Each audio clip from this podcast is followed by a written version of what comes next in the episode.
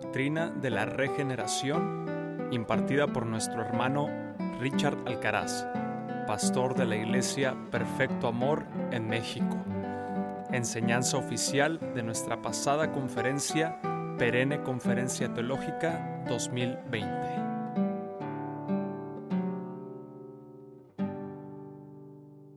En esta mañana voy a hablar acerca de la regeneración, mis hermanos. Es un tema que al estarlo estudiando, eh, Dios habló de una manera grande y me di cuenta de lo que Dios ha hecho en la vida de cada uno de aquellos que hemos venido a los pies de Cristo. Este gran milagro, esta gran obra que Dios ha hecho en cada uno de nosotros. Y cuando nosotros hablamos, mis hermanos, sobre las doctrinas que tienen que ver con la salvación, tenemos que mencionar la doctrina de la depravación total, mis hermanos. ¿Qué es esto? ¿Qué es la depravación total? Este es un término que se le da eh, al hombre en su condición natural, lejos de Dios, que está incapacitado o es incapaz absolutamente de salvarse a sí mismo. Esto es cuando los teólogos hablan y dicen la depravación total o inhabilidad del hombre. A esto se refieren, mis hermanos. El hombre no está capacitado para salvarse a sí mismo. ¿sí? A esto se refieren. Estamos en una condición natural, en una condición caída, en una condición apartada de Dios. ¿sí? Aquellos que no hemos aceptado a Cristo eh, en nuestro corazón, estamos en esa condición o estábamos en esa condición. Aquellos que tenemos nuestra fe en Cristo estamos seguros de que ya no más, sino hemos sido justificados por la sangre de Cristo, mis hermanos. Hay muchos pasajes en la escritura que describen al hombre natural y le da muchos adjetivos al hombre en esta condición. Y los voy a mencionar algunos de ellos. La Biblia se refiere al hombre natural como necio, se refiere como ignorante, como inútil, como esclavo, como rebelde, desobediente, sin deseo de buscar a Dios. Y si le sigo la lista es continua, mis hermanos, impío, idólatra y muchas otras cosas más, mis hermanos. Y quiero, no se trata de desanimarlos. Oye, pues yo fui a la conferencia y pues nada más me dijeron inútil, necio, esclavo del pecado. No se trata de eso, mis hermanos. Es necesario conocer la condición en la que nos encontrábamos o en la que muchas personas se encuentran en un mundo, ¿sí? Que está lejos de Dios. Pero hay buenas noticias y eso es el evangelio, las buenas nuevas de salvación, mis hermanos. Y eso es lo que Dios nos ha dado a cada uno de nosotros. Pero es así como la Biblia describe al hombre natural en su condición, como tú y yo antes andábamos. En Primera de Corintios, capítulo 2, versículo 14, dice, porque el hombre natural no percibe lo que es del Espíritu, porque para él es locura. Y luego dice, y no lo puede entender porque se ha de discernir espiritualmente. ¿Sí? Aquí Corintios, mis hermanos, está hablando de esta condición del hombre, de que no puede percibir las cosas que son del Espíritu, no puede percibir aquello que es de Dios por su condición de muerte espiritual. Para él es locura. Y es por eso que hay tanta hostilidad, por eso que hay tanta burla hacia nuestra fe, hacia el cristianismo y hacia, y hacia Jesucristo. ¿Por qué? Porque el hombre en su condición no puede percibir lo que es del Espíritu y no lo puede entender. ¿Sí? Esa es su condición. A veces como cristianos hay frustración o, o desánimo cuando predicamos la palabra o compartimos el Evangelio y las personas, y no sucede la reacción que esperamos en ellos. Necesitamos entender que este es el trabajo del Dios Todopoderoso en la vida y en los corazones de ellos. Nosotros tenemos que compartir y también tenemos que estar conscientes y ver a aquellas personas que están lejos de Dios como la Biblia los describe. No se frustren, no se desanimen. Están en una condición en la cual antes tú y yo nos encontrábamos. ¿sí? Tenemos que predicar y compartir este mensaje como instrumentos de Dios y Dios es el que hará la obra en el alma y en el corazón de cada persona, mis hermanos. ¿sí? Entonces la Biblia describe al hombre natural que no puede discernir lo que es del Espíritu. Efesios capítulo 4, versículo 17 y 18 dice, esto pues digo y requiero que no andéis como los gentiles, aquellos que están lejos de Dios, separados, perdidos, que andan en la vanidad de su mente y que tienen el entendimiento entenebrecido, ajenos de la vida de Dios por la ignorancia que en ellos hay y luego también dice por la dureza de su corazón. Aquí presenta eh, otra condición que el hombre que está lejos, ajeno de Dios, está con sus eh, en la vanidad de su mente, con los eh, pensamientos entenebrecidos, y también dice que es ignorante, no conoce a Dios, es Vive en una ignorancia, mis hermanos, en su corazón y su corazón es duro, es de piedra. Pero hay alguien que nos da un corazón de carne, mis hermanos, y ese es Jehová. Romanos capítulo 3, versículo 10 y 12.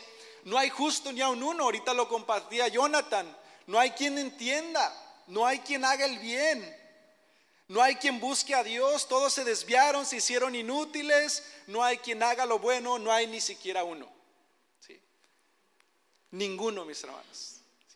Si hay alguien aquí que diga, no, es que yo soy bueno. Si yo no me meto con nadie, yo, ah, yo no le hago mal a nadie, yo me la llevo a todo dar con todos, hago buenas obras. Bueno, la Biblia, si estás lejos de Dios y haces todo esto, Dios te ve de una manera muy distinta. ¿sí? Y tenemos que tener esto en nuestra, en nuestra mente. Todo lo que el hombre puede hacer lejos de Dios es pecar. Sí, porque nuestro corazón está inclinado hacia el mal.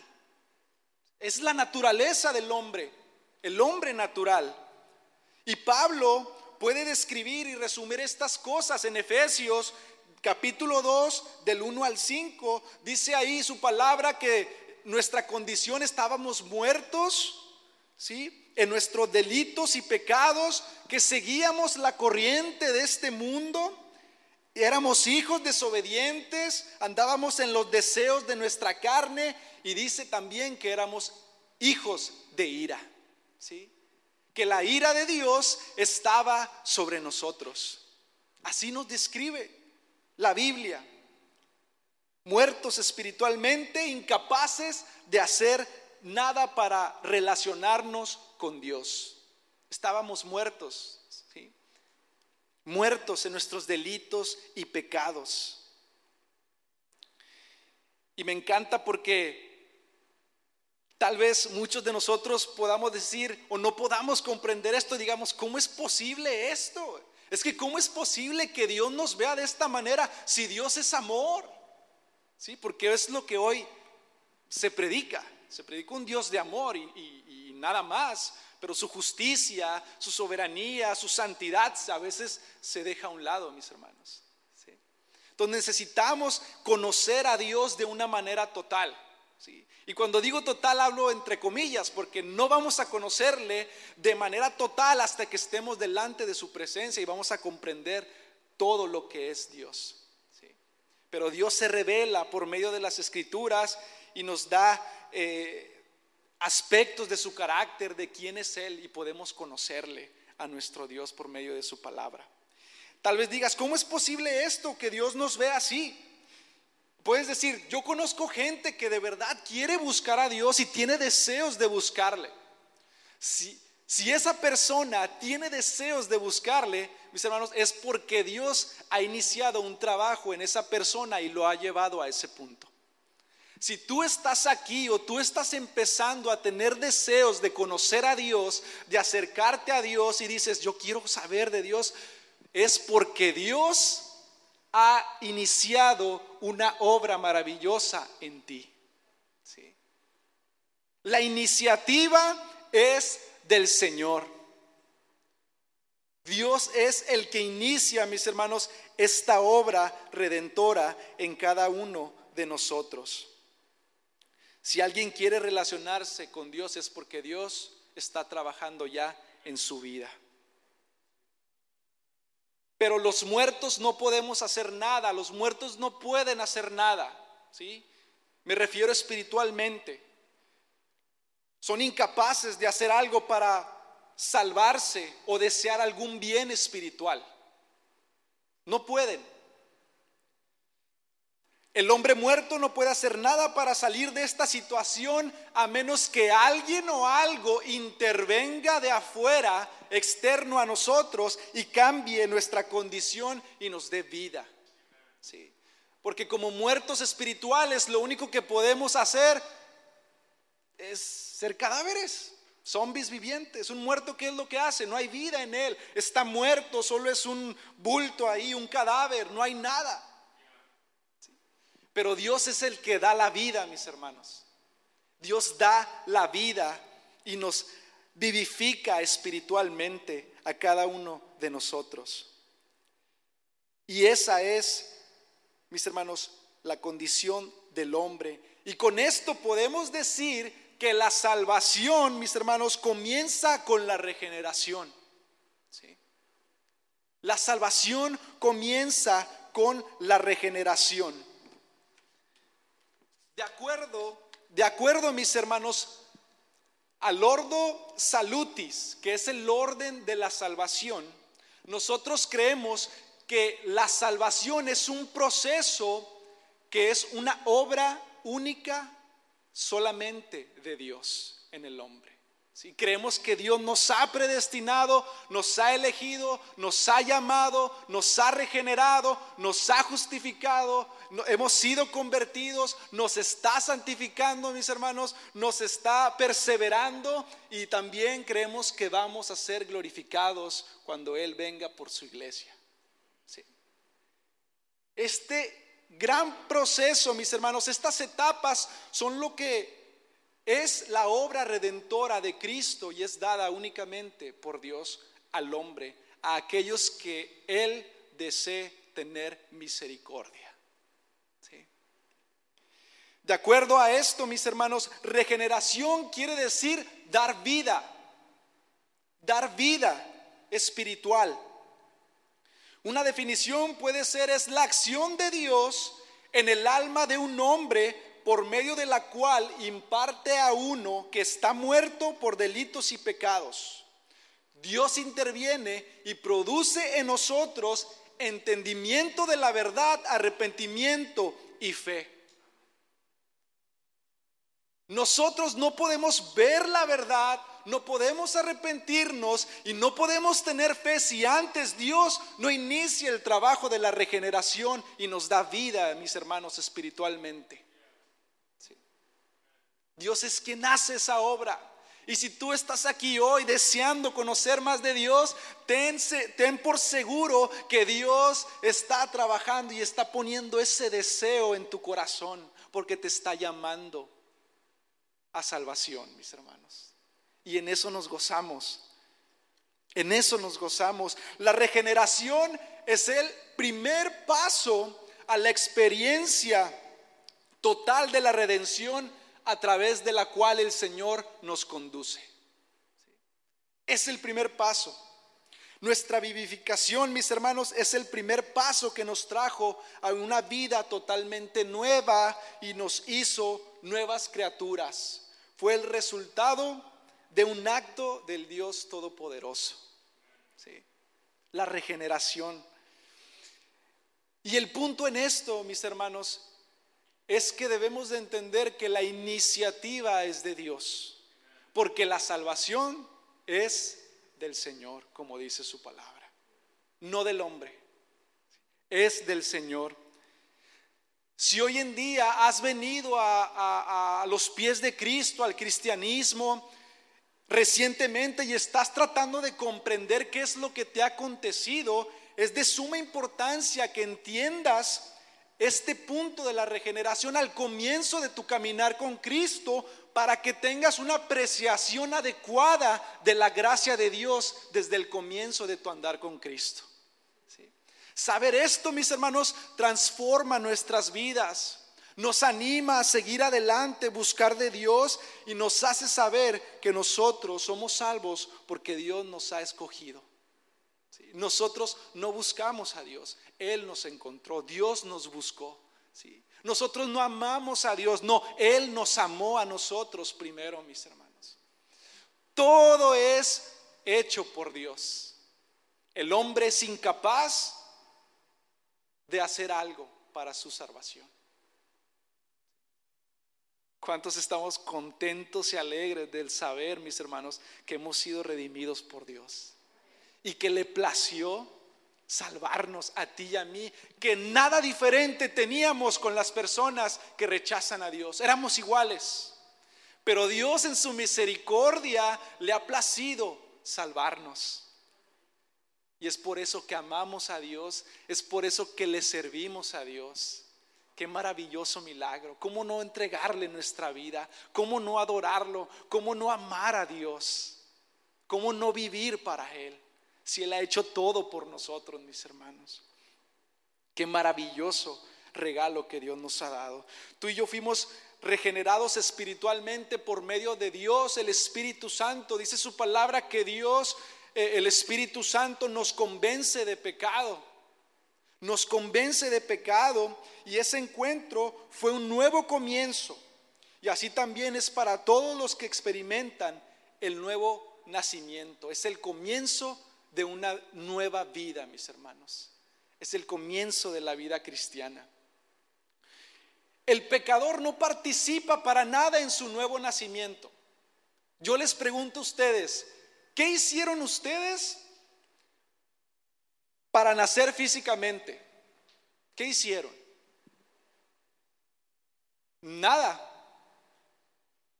Otros tuvieron que hacer algo y en este caso nuestros padres nosotros simplemente nacimos. No aportamos nada a nuestro nacimiento. Solo nacimos. No hay nada que podamos aportar. Otros hicieron el trabajo. Nosotros no hicimos nada para nacer, simplemente nacimos. El Nuevo Testamento presenta tres analogías para esta nueva vida llama a la regeneración de tres maneras y una de ellas es nueva creación. De acuerdo a segunda de Corintios, versículo capítulo 5, versículo 17 dice, "De modo que si alguno está en Cristo, nueva criatura, e, criatura es. Las cosas viejas pasaron y he aquí todas son hechas nuevas. Una nueva creación. No hay nada que alguien pueda hacer para contribuir a su existencia, mis hermanos, a su propia creación. El que no existía no puede hacer nada para existir. Dios tiene que crear vida. Dios tiene que crear vida, mis hermanos. Otro eh, analogía o, o la manera en que llama la regeneración la palabra de Dios es la resurrección. De acuerdo a Efesios capítulo 2, versículo 1, del 1 al 6, dice que Dios nos dio vida y nos resucitó espiritualmente. Dios nos resucitó espiritualmente, mis hermanos.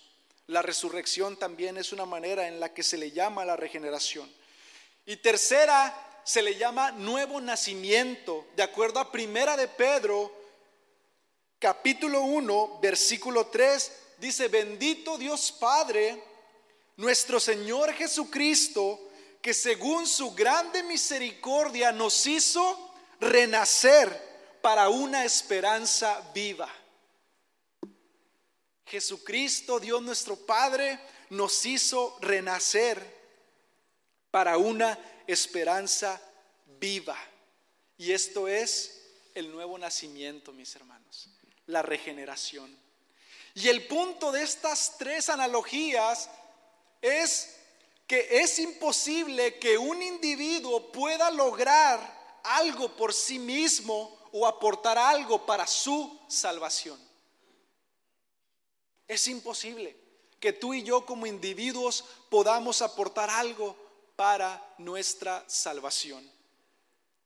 Como hijos de Dios, fuimos creados espiritualmente cuando no existíamos, fuimos resucitados cuando estábamos muertos y nacimos, de nuevo cuando no teníamos vida. Muchas personas piensan o creen que contribuyen algo a su salvación. Que de alguna manera existe la posibilidad o ellos tienen, aunque sea una mínima parte en este proceso llamado salvación. Pero la Biblia, si somos atentos, en ningún momento enseña que nosotros hicimos algo para ser salvos, sino todo es obra de Dios, nuestro Dios creador. Voy a decir una afirmación que ha causado controversia a nivel global y es esta. La regeneración precede a la fe. La regeneración precede a la fe. Esta afirmación captura, mis hermanos, el corazón de la teología, ¿sí? del pensamiento agustiniano y reformado.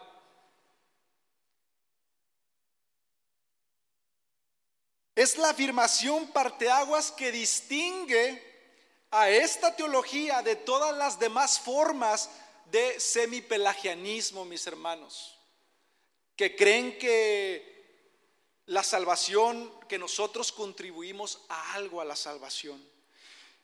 Esta, esta postura, mis hermanos, esta posición causa apoplejía en todos aquellos eh, que, que siguen o que creen en este tipo de doctrinas del semipelagianismo, mis hermanos. Los, semipelagianistas argumentaban y sostenían que a pesar del estado trágico de la caída del hombre, todavía en él podía haber una isla de justicia en su corazón y en su alma, y ellos decidían si seguían, si aceptaban la gracia o le rechazaban la gracia de Dios por medio de Jesucristo. Es decir, ellos creían que el hombre en su estado de muerte todavía había algo en ellos de justicia y, algo, eh, una islita en ellos que les hacía, que nacía de ellos, que les hacía desear a Dios. Pero en la Biblia dice, mis hermanos, que esto no es así, que nosotros estábamos muertos en nuestros delitos y pecados. El hombre siempre ha querido contribuir algo, siempre ha querido, no puede concebir que esta sea una obra de Dios total, sino que quiere aportar algo, mis hermanos, a la salvación. Y esta postura es ampliamente sostenida por muchos eh, círculos evangélicos, mis hermanos. Esta postura. Argumentan que uno debe de creer en Cristo para poder nacer de nuevo y de este modo el orden de la salvación se intercambia o se invierte en la perspectiva de mantener de que la fe precede la regeneración. Sin embargo, cuando consideramos en el capítulo 3 de Juan, eh, cuando, cuando Jesucristo estaba hablando con, discutía con Timoteo, estaban platicando, Jesús le decía y pone la regeneración o el nuevo nacimiento como una condición, mis hermanos, necesaria. Y a esto los teólogos le llaman un sine qua non, ¿sí?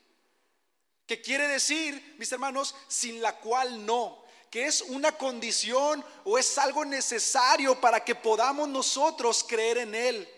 Cuando Jesús declara, de cierto, de cierto digo, o de verdad, verdad te digo, que el que no naciere de nuevo no puede ver el reino de Dios.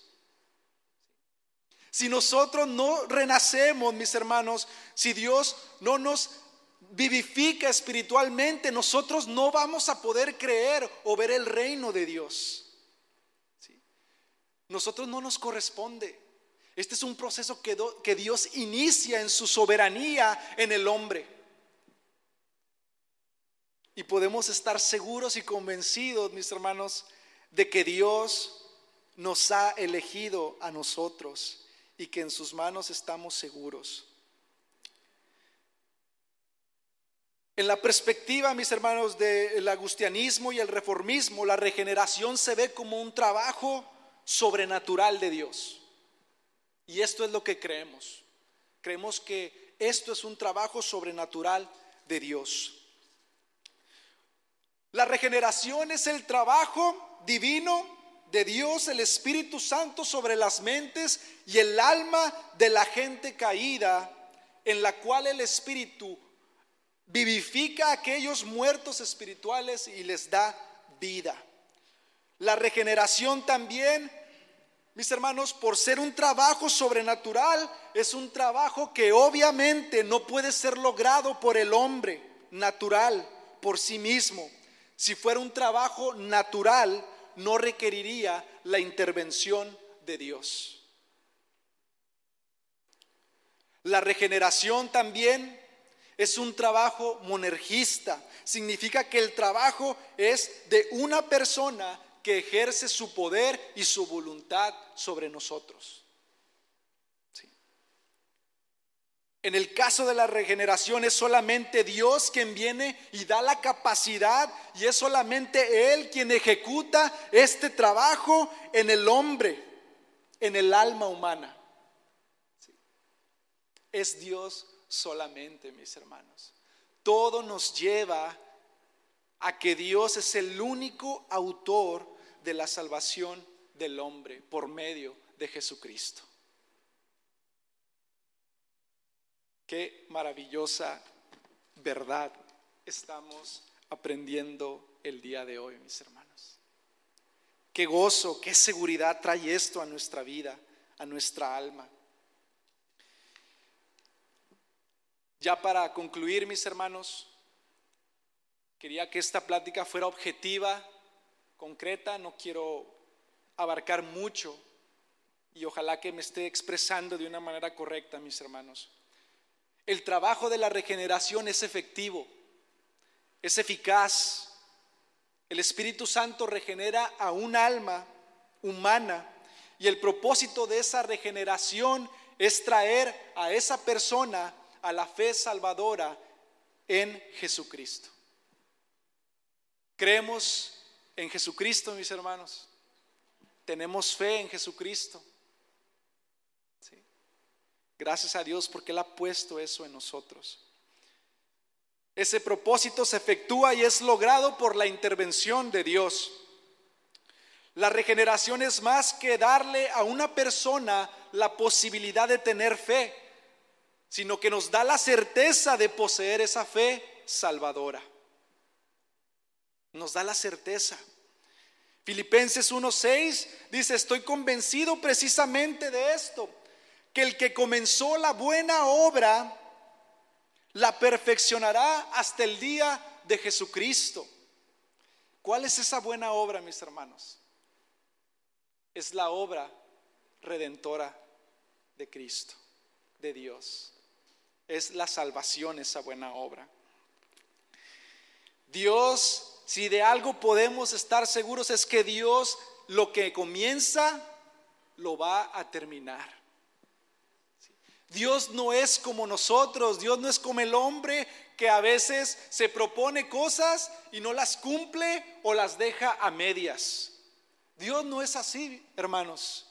Dios todo lo que comienza, lo termina.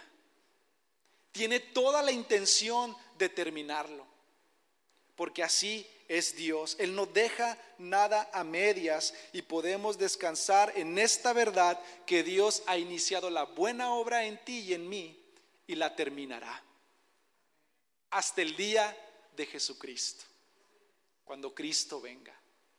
Qué maravillosa verdad, qué maravilloso amor de Dios para con nosotros que podemos descansar sabiendo que somos sus hijos y que nos ama y que le ha placido tener gracia y misericordia y nos ha rescatado y nos ha dado vida cuando estábamos muertos, hermanos.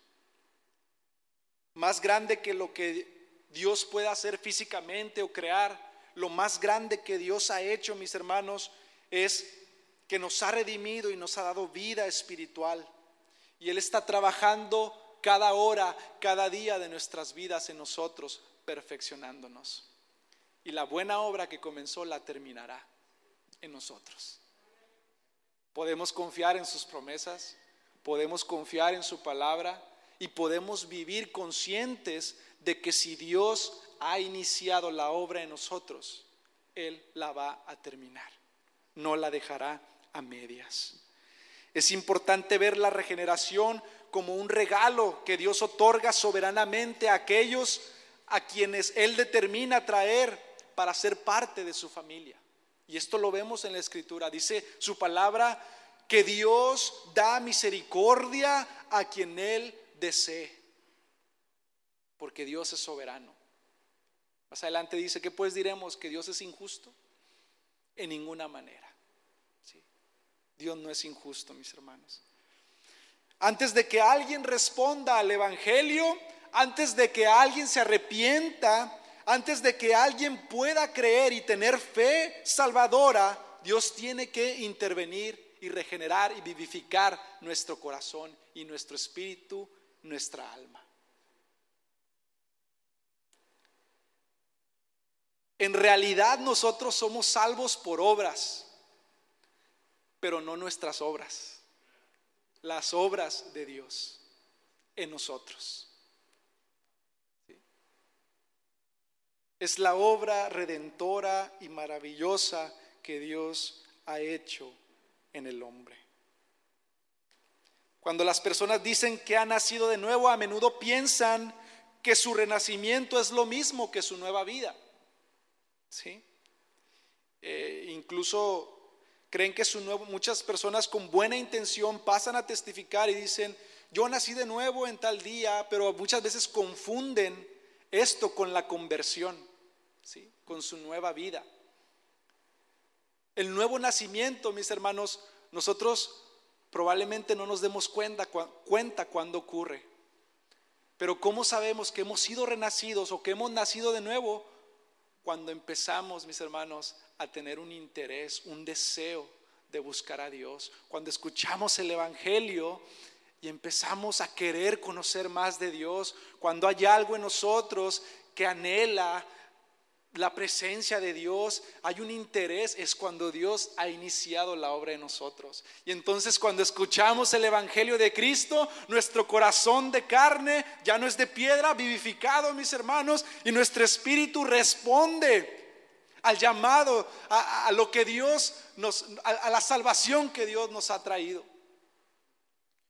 Porque Dios ya había hecho algo previo en nosotros, nos vivificó y recibimos y aceptamos el mensaje de salvación. Y es por eso que somos salvos y redimidos por la sangre de Cristo. Muchas personas confunden eh, el nuevo nacimiento con su conversión, mis hermanos, pero no es así.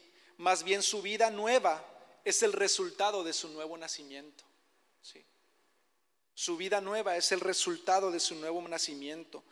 Del mismo modo que cada día de su vida es el resultado, es el resultado de su nacimiento físico.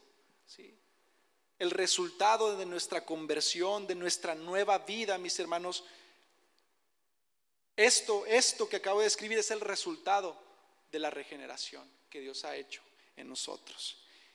El nacimiento ocurre una vez y señala el comienzo de nuestra existencia como personas en este mundo. Por lo tanto, hacemos una distinción entre el comienzo y la vida que fluye de ese comienzo. ¿sí? Hay una distinción, tanto en términos de nacimiento físico, cada día, mis hermanos, que vivimos cada hora es el resultado de nuestro nacimiento físico. Así nuestra nueva vida en Cristo es el resultado de nuestro nuevo nacimiento espiritual que Dios ha hecho en nosotros. Y esto es la regeneración, mis hermanos. Esto es lo que Dios ha hecho en nosotros. El nuevo nacimiento es meramente el punto de partida de este propósito proceso que continúa hasta que seamos glorificados en el cielo. La lucha continúa desde el día del nuevo nacimiento hasta aquel día en el cielo cuando alcancemos la plenitud y la madurez en Cristo. Dios comenzó la obra de salvación en nosotros y la terminará, mis hermanos. ¿Cómo sé que soy salvo? ¿Cómo sé que he sido regenerado? Cuando damos frutos, mis hermanos, dignos de arrepentimiento. Cuando odiamos ahora el pecado, cuando no queremos nada con el pecado y empezamos a amar lo que es de Dios, cuando ahora amamos la vida de Dios y ya no estamos ajenos a la vida de Dios, cuando inicia este proceso de santificación en el cual Dios nos está santificando y nos está compartiendo de su santidad, mis hermanos. ¿Cómo sé que hay una fe salvífica en mí? Cuando el contenido de lo que creemos es bíblico, mis hermanos. Para que una fe salve necesita tener el contenido bíblico y nosotros creemos que Jesucristo es el Señor y creemos que Jesucristo vino y murió por nosotros y por medio de su sacrificio nosotros podemos ser salvos. Para que una fe salve, mis hermanos, tiene que ser una fe bíblica puesta en Jesucristo. Hoy las personas depositan su fe en otras cosas, pero la fe que salva es la fe depositada en Jesucristo, nuestro Salvador. Otra cosa es que, los reformadores luchaban cuando se, levantó, se levantaron mis hermanos, los, los, que hicieron la reforma protestante, ellos decían que solo por fe es que podemos ser salvos, mis hermanos, en Cristo Jesús. Y ellos decían que para un elemento necesario para ser salvos era que necesitábamos nosotros asentir intelectualmente a lo que estamos diciendo creer. Porque no solamente se trata de repetir o de reconocer la persona de Cristo, sino de asentir, mis hermanos, intelectualmente. Un ejemplo, yo les digo, eh, eh, la pared es negra, si ustedes me dicen que sí, ustedes están teniendo un asentimiento intelectual, están comprendiendo este mensaje, mis hermanos. La Biblia dice que los demonios creen en Dios y reconocen la identidad de Jesucristo como el Hijo de Dios. Mas, sin embargo, eso no produce nada, mis hermanos. Y así viven muchas personas reconociendo la identidad de Jesucristo, teniéndolo como una figura devocional, mas sin embargo no han experimentado esa regeneración que solo Dios hace en el alma. Pero gracias a Dios que nosotros sí podemos decir que Jesucristo es el Señor. Y esto era lo que predicaban los apóstoles. Ellos iban, Jesucristo es el Señor, es el Hijo de Dios. La gente creía, y otra gente no creía, mis hermanos. Y otro elemento, mis hermanos, es la confianza y la aceptación personal.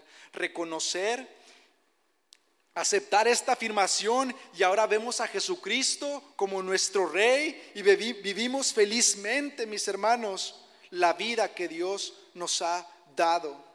Y ponemos nuestra confianza y todo nuestro amor y todo lo que nosotros empezamos a vivir en nuestra vida refleja lo que Dios ha hecho en nosotros. Amén.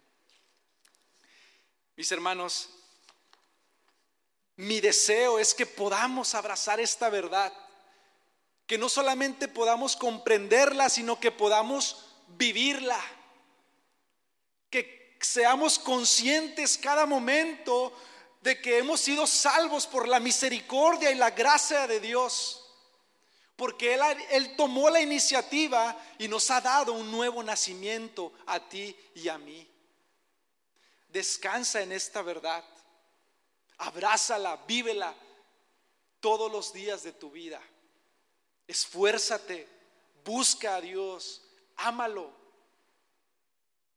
Que Dios, mis hermanos, terminará la obra que ha iniciado en ti. Si eres nuevo en el Evangelio, yo sé que si hay personas que están apenas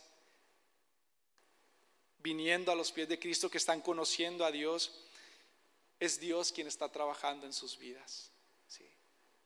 No se asusten, abracen esto, ámenlo y tengan conscientes que ustedes están en la mente de Dios y Dios está trabajando en sus vidas y nos quiere dar salvación, mis hermanos.